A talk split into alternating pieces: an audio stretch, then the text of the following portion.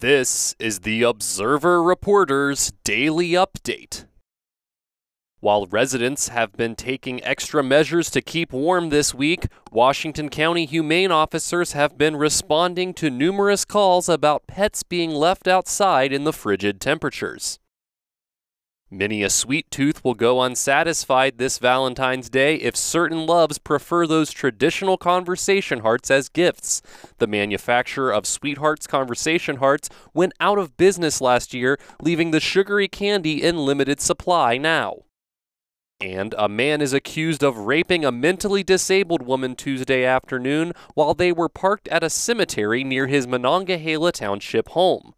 For these stories and much more, visit observer-reporter.com.